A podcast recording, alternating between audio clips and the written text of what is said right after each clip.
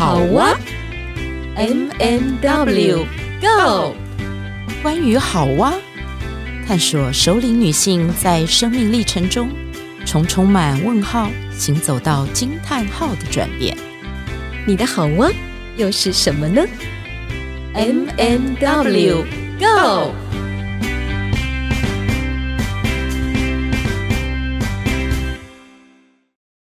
有时停下脚步，给自己几分钟，结束的花刚刚好开了。许悔之，对对，这个诗人许悔之，我蛮喜欢他这几句话。是，好，然后你再把它念完。好，亲爱的中庸读书会的朋友们，你们来带着我的书走进书房，也走进我的心。风翻哪页就读哪页，领悟。关于小王子为我们上的五堂课，从赤子心、爱情、友情、事情，到学会转弯，小王子走心的五堂课，亲爱的，你我都领悟了吗？嗯，亲爱的，尔雅书房不为什么，只为走心，用文学，用空间，不止植栽列队，还有肖邦也来了。小小沙发椅说：“请坐，请坐。”来访的客人都说：“这儿真走心。”在有限的生命里种一棵无限的文学树，亲爱的，看来文学走心。所以几千年前的杜甫一句“飘飘何所似，天地一沙鸥”，仍然藏在你我的心中。嗯，亲爱的，今天你们停下脚步。给自己几分钟，文学的花刚好开了。走心的这天，你们可还喜欢吗？还有。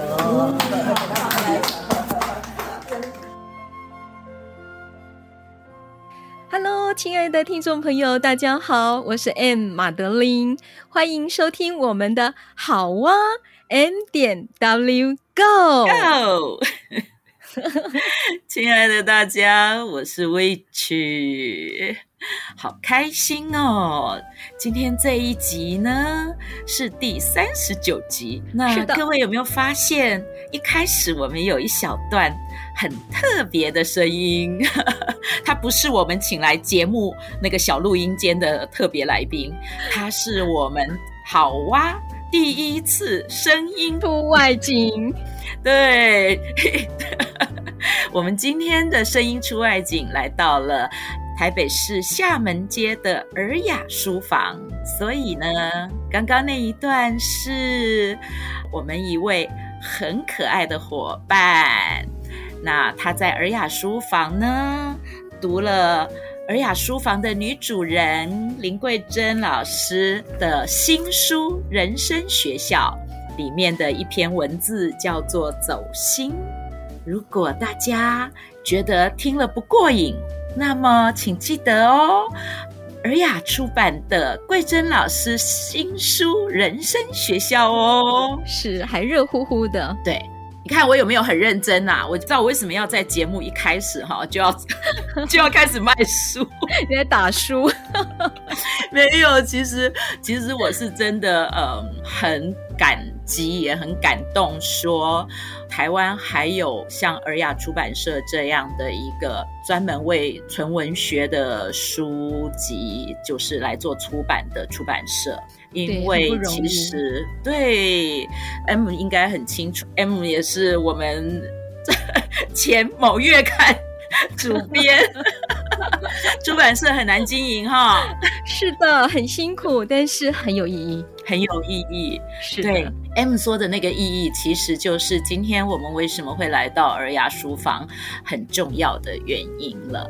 那刚刚呢，用桂珍老师的那一篇走心的文字跟大家做开场，其实就是要让大家有机会在空中走访尔雅。然后呢，也有机会在实体能够去亲自访问一下尔雅书房。不过它不是一个开放式的书店，对，那个要预约哦。要怎么预约呢？要怎么预约啊？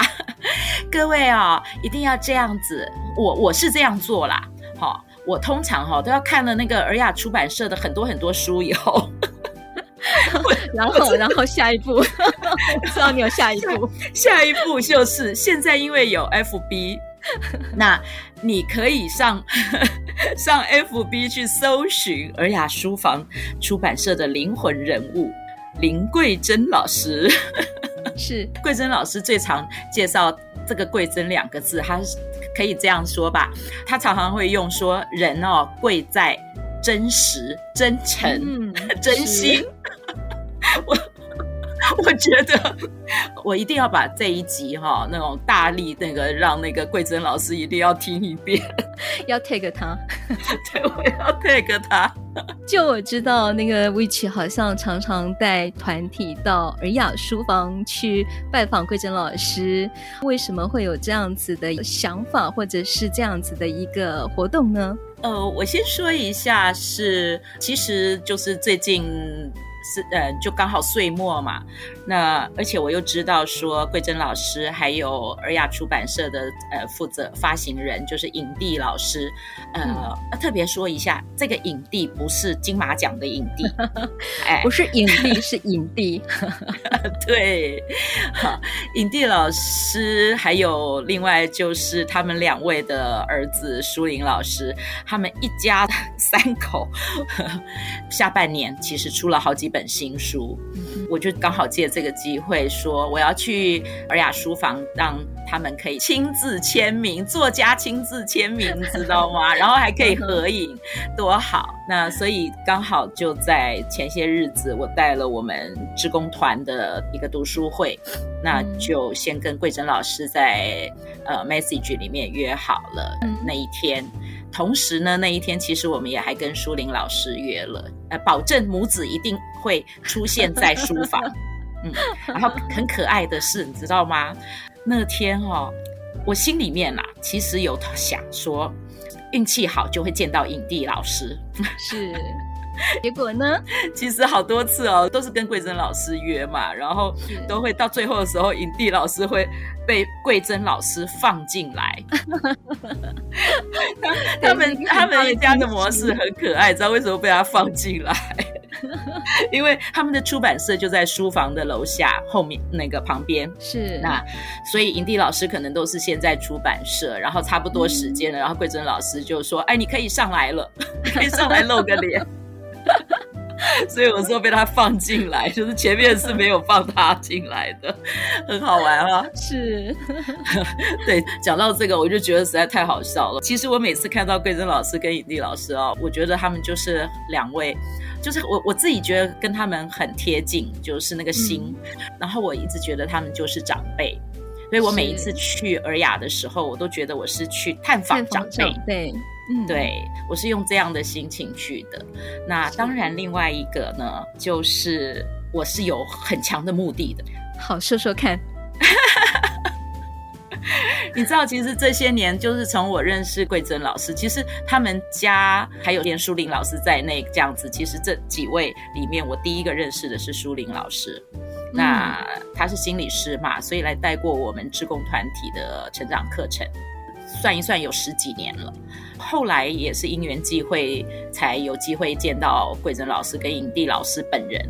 嗯 虽然很早以前就读过他们的书，那后来见到他们本人的时候，我就发现说，哇，好幸福哦！就是你知道，真的很幸福。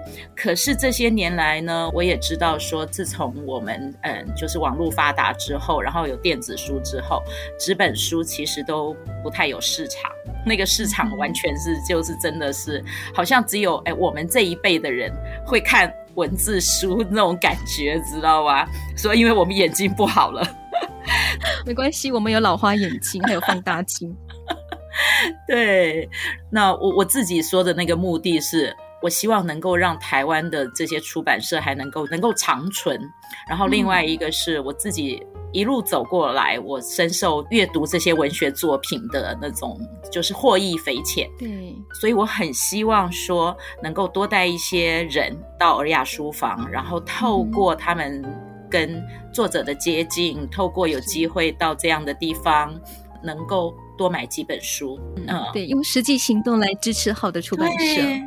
对对对，这个其实是我的目的。所以你知道，我每一次要带团体去的时候，我就会跟他们说：“呃，你们肯定都没有见过作者本人嘛，哈。”然后，尔雅出版社出版了有多少书，你们大概是很难想象的。但是我可以随便说说啊，除了刚刚我们几讲的三位作者以外，还包括说，你知道尔雅的第一本书，尔雅出版的就是最早的第一批，它有六本书，其中有几位作者，大家一定是非常耳熟能详的。有一位是王鼎钧，《开放的人生》，嗯，然后呢，还有一位是齐军。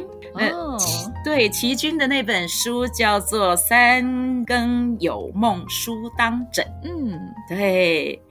所以呢，你知道吗？我就用这些来跟那个我们的伙伴说：哎，你们没有见到作者，那一定要亲自去看一看，有机会让作者亲自签名，有机会合影这样子。然后大家都说好啊，然后就登记完了，敲好了日子之后呢，我会在要就是走访的前一两天就 po 尔雅的。相关的一些介绍给他们看，嗯，然后我还会告诉他们说，台湾的纯文学出版社目前只剩下尔雅等少数几家，在这个电子书跟网络发达的时代哦，还坚持哦出版文学作品需要好多好多支持，所以呢，我就先谢谢大家一起去参访，也别忘了现场一定要。每个人至少挑选一本好书哦。我那天也有去，我看每个人都不止挑一本好书，是带着好几本好书带回家，所以心灵是非常饱满的。对，你看我，你看我是很用心吧？是是是，给你鼓掌一下。我觉得出版社都要跟你当好朋友。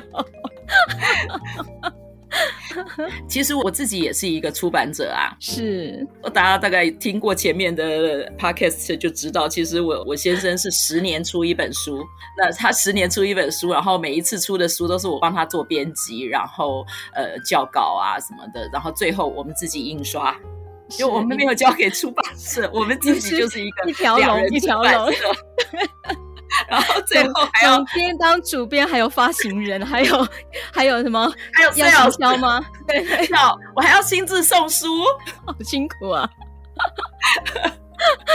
一定要坚持下去哦。是，唉，所以你知道，其实有的时候我不晓得是深受其害还是深受其益，所以我很懂得说读这些书对我的影响。那我也知道说，其实嗯。我们这个时代，我我觉得它缺乏了一些东西，它少了一些东西。就是你知道吗？虽然那句话叫“科技始终来自于人性”，可是我觉得在科技化的过程里面，嗯、常常人性会，就是因为你根本看不到人了，你没有办法面对面的这样接触的时候，我觉得那个东西少了。嗯嗯，所以这个其实是我我一直觉得，呃，我喜欢带人去尔雅书房走读，这真的叫走读啊！刚刚对对，桂桂珍老师那个短文叫做走心，那我觉得还有一个是走读，是就是你必须要透过行动去阅读。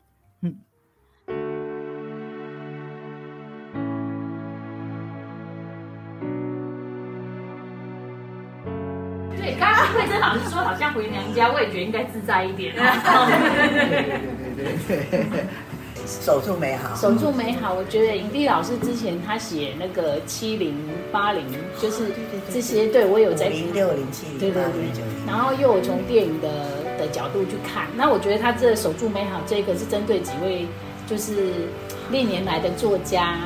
嗯，那我觉得那那个脉络对我来说一个。就是我我不懂的人来说去读，我觉得他这个就是，呃，在浅显里面又很有深度，就是我比较能够好奇去了解说，哦，原来当代的一些作家是，就是影帝老师好认真把它都记录下来。对对，所以他真的有读书。第一点，第二点，从他言谈里面知道他比较喜欢影帝。好了，接下来还有一本，你好好说。他说他他比较说的多一点，而且我觉得他真的是影帝先生的知音哦，哈。譬如说，包括这一本那个守住美好哦，哎，他真的读了，为什么？其实他所谓的美好，不是他个人的美好，而是他活过的这个时代，对，他心目中敬仰的人，对，包括林海音。一般都叫他林先生哈，那包括那个呃雅璇，哦，他这本书里面那个光是为雅璇他写了五六篇呢，对，哦，甚至有一篇的题目叫做什么？雅璇不要死，因为雅璇现在也差不多快九十了哈，那在加拿大，哈。那为什么他会这么怀念雅璇？在这本书里面点点滴滴大概有点到的意思，就是说他当年当联合报副刊主编的这样的一个角色，可是他对每一个来稿的人，哈，他都亲自哦，我不管我要用你的，我不想用他的，好，我要退稿，不管是录用的还是退稿，他都亲自会写信跟你说，哈，为什么我要退你的稿？所以他就觉得哇，他很感动这样的一个编辑，哈，把别人写的东西当一回事，好，那即使跟我的版性不合，我也告诉你为什么我要退你的稿。所以他对于雅璇先生，哎，连续我就看他奇怪，连续写了五六篇都是跟雅璇先生有关，还有因为他看了一本雅璇先生的回忆录。那这一本回忆录据说在台湾还没有出版，是中国大陆先出版的。那所以他托人家买了一本简体版的这个雅轩回忆录，然后他就整个看了雅轩的生命，他就更加崇拜他，哦，敬仰他这样子。那他现在因为在加拿大，年纪大了，其实不宜坐飞机，所以他几乎是没有办法再回到台湾来这样子。好，所以他里面所写的大部分都是他啊心目当中哎很敬仰的一些人，所以他叫做美好，而且他希望守住美好。问题这个题目当然是悲伤的，因为美好不一定守得住。嗯，好，所以他叫做守住美好。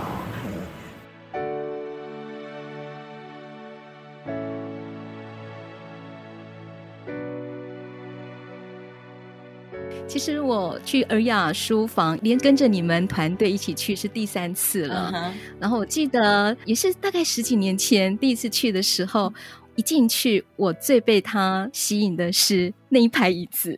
啊，桂珍老师排的那个每一张椅子，他每一张椅子其实是看起来很舒适的。对。这一次去的时候，因为我比较晚到嘛，嗯，门打开，我一进去，我还是被那一排椅子所吸引，而且上面都已经坐了好多的伙伴，坐了彩色的人。对对对，那我为什么会被那一排椅子所吸引呢？我觉得那是我进入尔雅的第一道风景，嗯，我知道有一个位置是为我而准备的，嗯，而且我可以很安心的坐下来，很放松的把自己瘫在那个椅子上面，我有一种。安顿的感觉，我说不上来。我也很喜欢身旁有伙伴，大家一起并肩而坐，会让我有一种融入感。所以那一天，因为我有课，我比较晚到嘛，然后其实我晚了你们大概一个小时。但是当我坐进去的时候，我很快就融入在整个氛围里头。我刚好呢，在人生学校这本书里面有看到一篇桂珍老师写的第三十八页写的那个椅子组曲，我觉得。好有感觉，真的好有感觉。然后刚好翻着翻着看到，我想要把其中的老师写的三段诗句把它念出来，跟大家分享一下。太好了，好，这叫《椅子组曲》。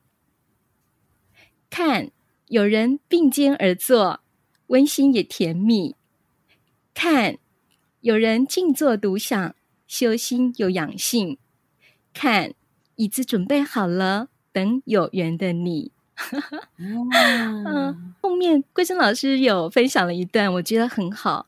最喜欢老师他在文章上或 FB 上写上的这一句话，就是“亲爱的，亲爱的”，也有人感谢椅子，坐在椅子上，我感谢椅子。你是幸福的，你的主人天天坐在你的身上写日记。我感谢你支撑我疲倦的身体，让我思想，让我休息。只要坐在椅子上独自思索，我就是一个幸福的人。最后这一小段是影帝老师的诗，影帝老师，对对对，是出自于《风云五山》的其中的一个段落。嗯。我也很喜欢听桂珍老师在书房跟我们说书的故事，然后聊人生。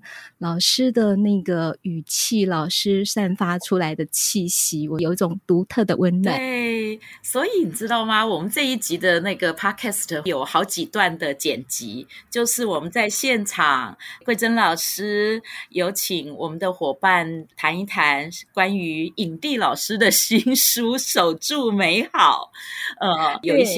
伙伴朗读的部分，然后另外呢，还有一个是，就是那个 M 前面问到我的那个问题，说我为什么？为什么喜欢去尔雅？为什么会想要就是一直不断的带呃伙伴去尔雅？其实是因为我跟尔雅的那种情感的连接很特别。这个我当天在呃尔雅书房也有一段录音哦。是是，大家也可以感受一下我们这个声音出外景的这种力度跟自然的感受。来，大家一起来分享一下。文琪，诶，为什么你要邀约他们来啊？或者是，诶，你今天终于把他们带来啦？啊，你有些什么心声想要传达的吗？我都默默的做了很多那个明示跟暗示。我前几天，呃，应该这样讲吧，就是我觉得我自己年轻的，就是青春。那个岁月里面，其实我都是读文文学作品，都是读这些。那可是我那个时候不太会写东西，那我就很羡慕我的同学，我就想说，哎，我的同学怎么能写出这样的这样的故事来？然后，而且我我念那时候念世新，我有一个同学，其实他在五专还没有毕业就走了，他是血癌，他写的文章真好。然后我就想啊。那时候都不懂，就是觉得看为什么他可以写出这样的东西来。然后我也看我一个非常好的朋友很会写，我记得他有一篇小故事，我特别就是记得很深。他写他们家那里的一个修鞋子的阿伯这样子，然后我就想说哇，为什么我看的那个会这么感动？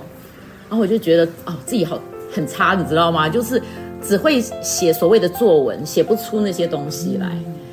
然后呢，就时间就这样过去了。然后我很爱看书，我真的很爱看书，而且我是古今中外所有的什么很多人的自传，我都我我喜欢看自传，我喜欢看故事。后来我发现，原来故事对我特别有吸引力。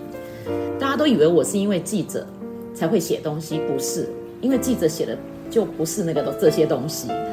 后来我这二十年开始写东西的时候，我就发现说，我都一点都不需要费力。就是我想什么，我说什么，它转换成文字呈现出来的时候，我觉得它就，它就特别迷人，特别动人。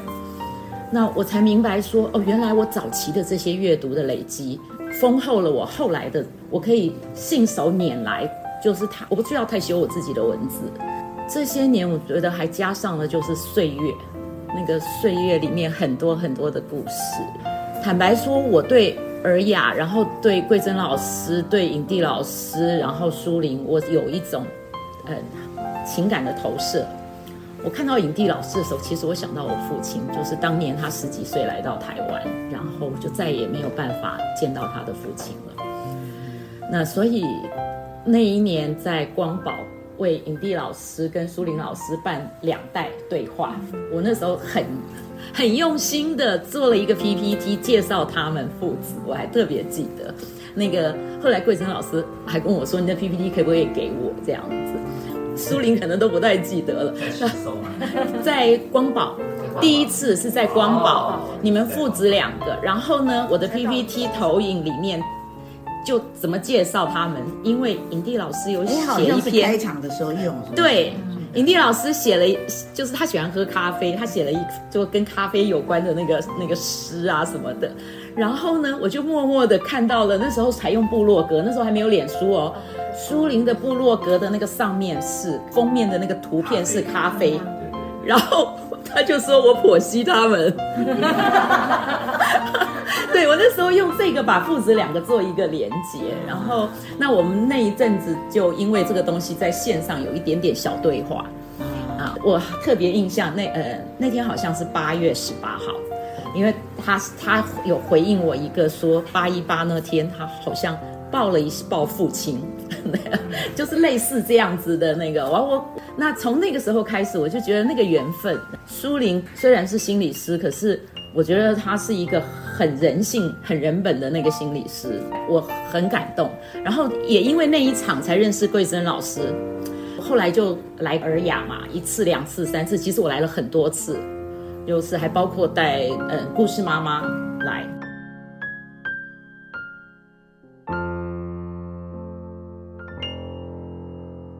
其实你知道吗？桂珍老师，我觉得他有一种感染力。你知道，对，每次走进书房的时候，哈，你就会听到一首歌，那个音乐会在那里，就是整个空间里面流传。对、嗯，然后呢，开始做分享啊的时候，他就会先把那个音乐关掉，嗯，嗯，然后就会从那个音乐开始进入到今天的那个主题。因为其实他这些年带了很多很多的读书会，那他在带领读书会的时候，我觉得是那种很自然的切入。嗯，嗯，然后他就很生活，让你没有一点压力，你知道吗？真的 不像在上课的感觉。对，但是他他真的他很厉害的地方是，他就会突然间就来一个提问。M，你对书房除了椅子以外，还有没有什么印象深刻的部分？嗯、就是他的整个书房的布置。啊，你不不能讲书啊，书之外，我知道，我知道书之外，嗯，我觉得老师有好多的巧思在书房的各个角落当中，嗯、然后每次去都不太一样。这次就像刚刚前面。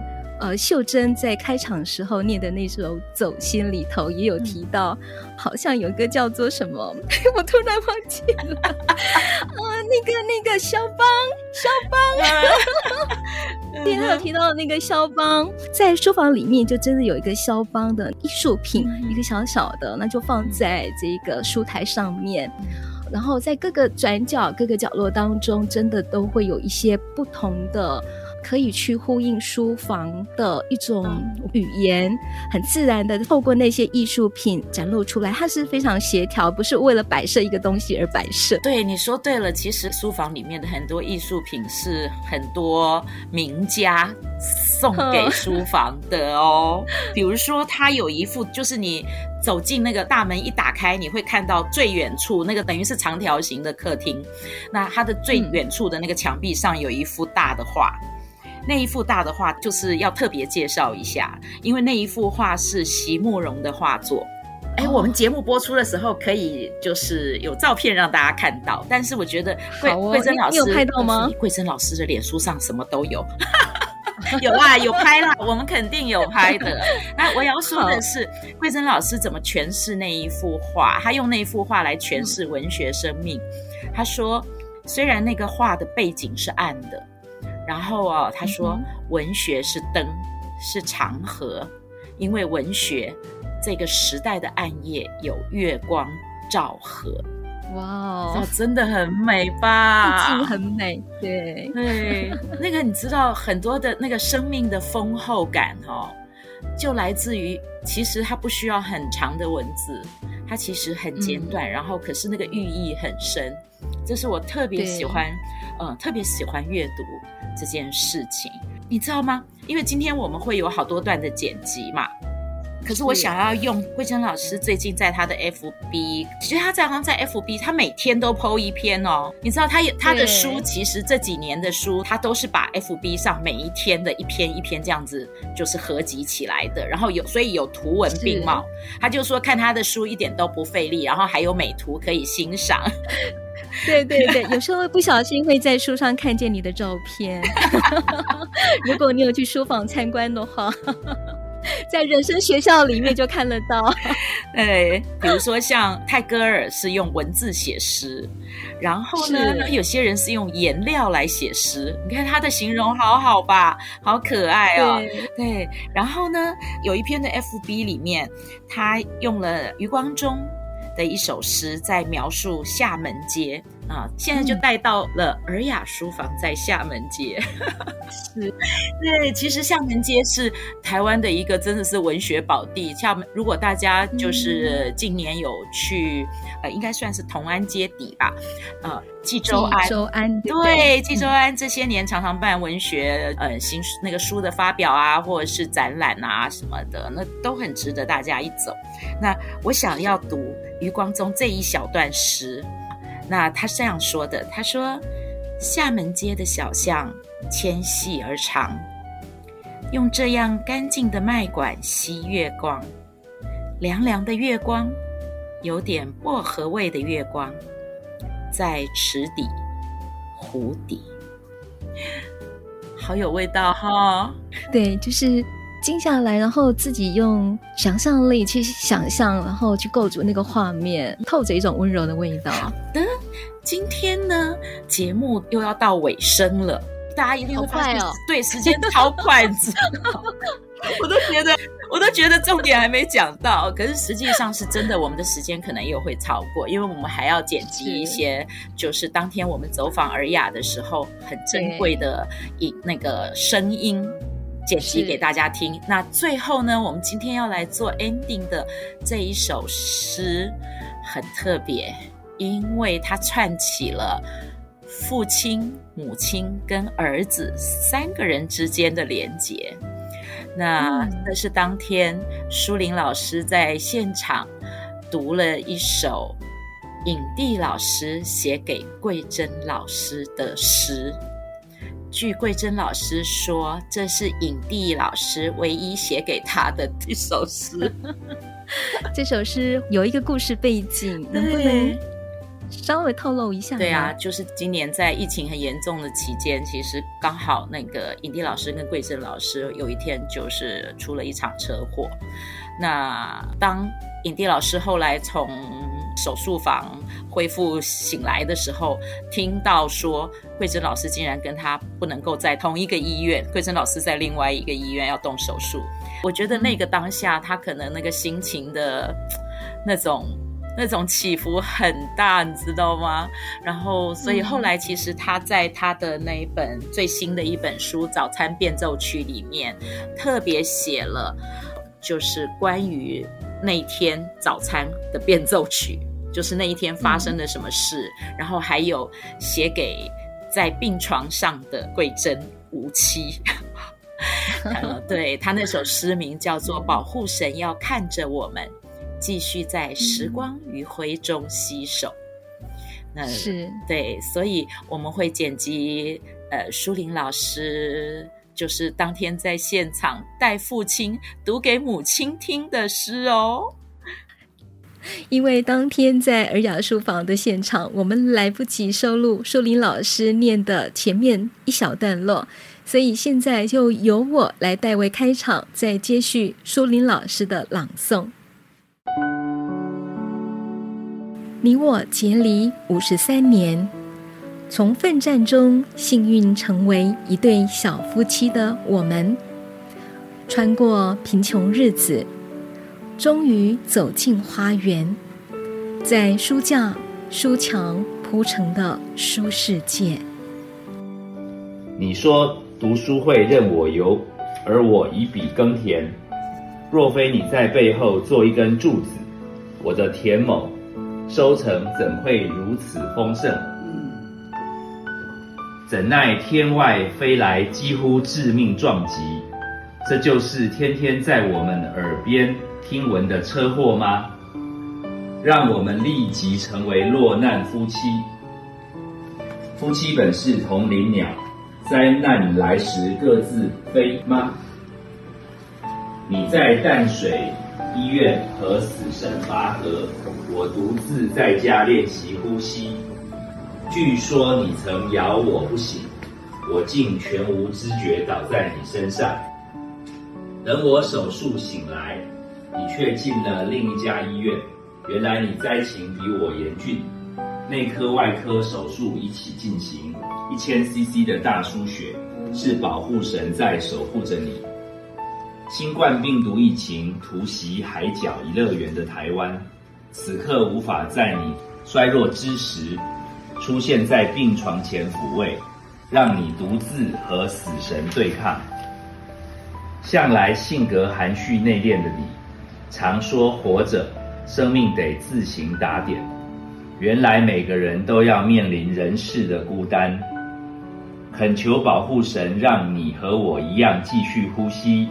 我们还有年老相伴的日子，要像五十三年前步上结婚礼堂的那一刻，携手共度我们的夕阳岁月。哎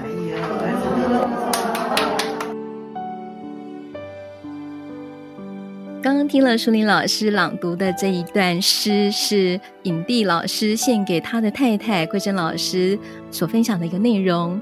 我想今天满满的这个书香味，满满的尔雅的这个文学的味道。如果有机会的话呢，大家也可以去 follow 一下尔雅的动态，然后 follow 桂珍老师的 FB。那或许有机会的话，可以邀请伙伴一起跟桂珍老师约个时间去拜访一下作家的书房。Yes，耶 Yeah，很高兴哦，今天跟 Witch 我们两个在节目当中跟大家小小的分享了有关于尔雅的书。书尔雅的故事，那也分享了我们跟尔雅跟书之间的连接。接下来也关注一下我们的 FB 上面会有所谓超前部署的一些讯息。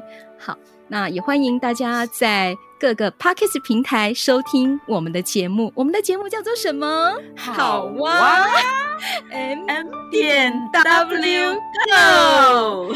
我们下回见喽，拜拜。